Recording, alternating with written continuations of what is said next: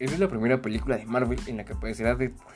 Así es, tras muchos meses de incertidumbre, Disney ha dado la luz verde a Deadpool 3, con Ryan Reynolds dentro del universo de Marvel. Sin embargo, eso no significa que vaya a suceder pronto, ya que el actor es uno de los más ocupados actualmente.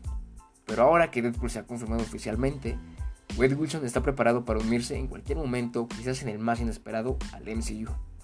Según informan fuentes oficiales, esto ocurrirá en Doctor Strange 2, posiblemente desde una de las realidades alternativas que explorará en la cinta de Sam Raimi.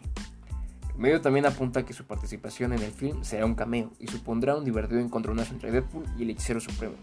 Tal y como explican, Strange se cruzará con Wade Wilson en uno de sus paseos por el multiverso y el irreferente mercenario intentará atravesarle con sus katanas, como suele hacer. Desde luego suena muy en la línea de, de, lo que Deadpool haría en una situación similar, y dado que se ha ofrecido tantos detalles parece un rumor bastante sólido pero habrá que esperar hasta el 25 de marzo de 2022, fecha de estreno prevista para Doctor Strange and the Multiverse of Madness, para averiguarlo si es cierto.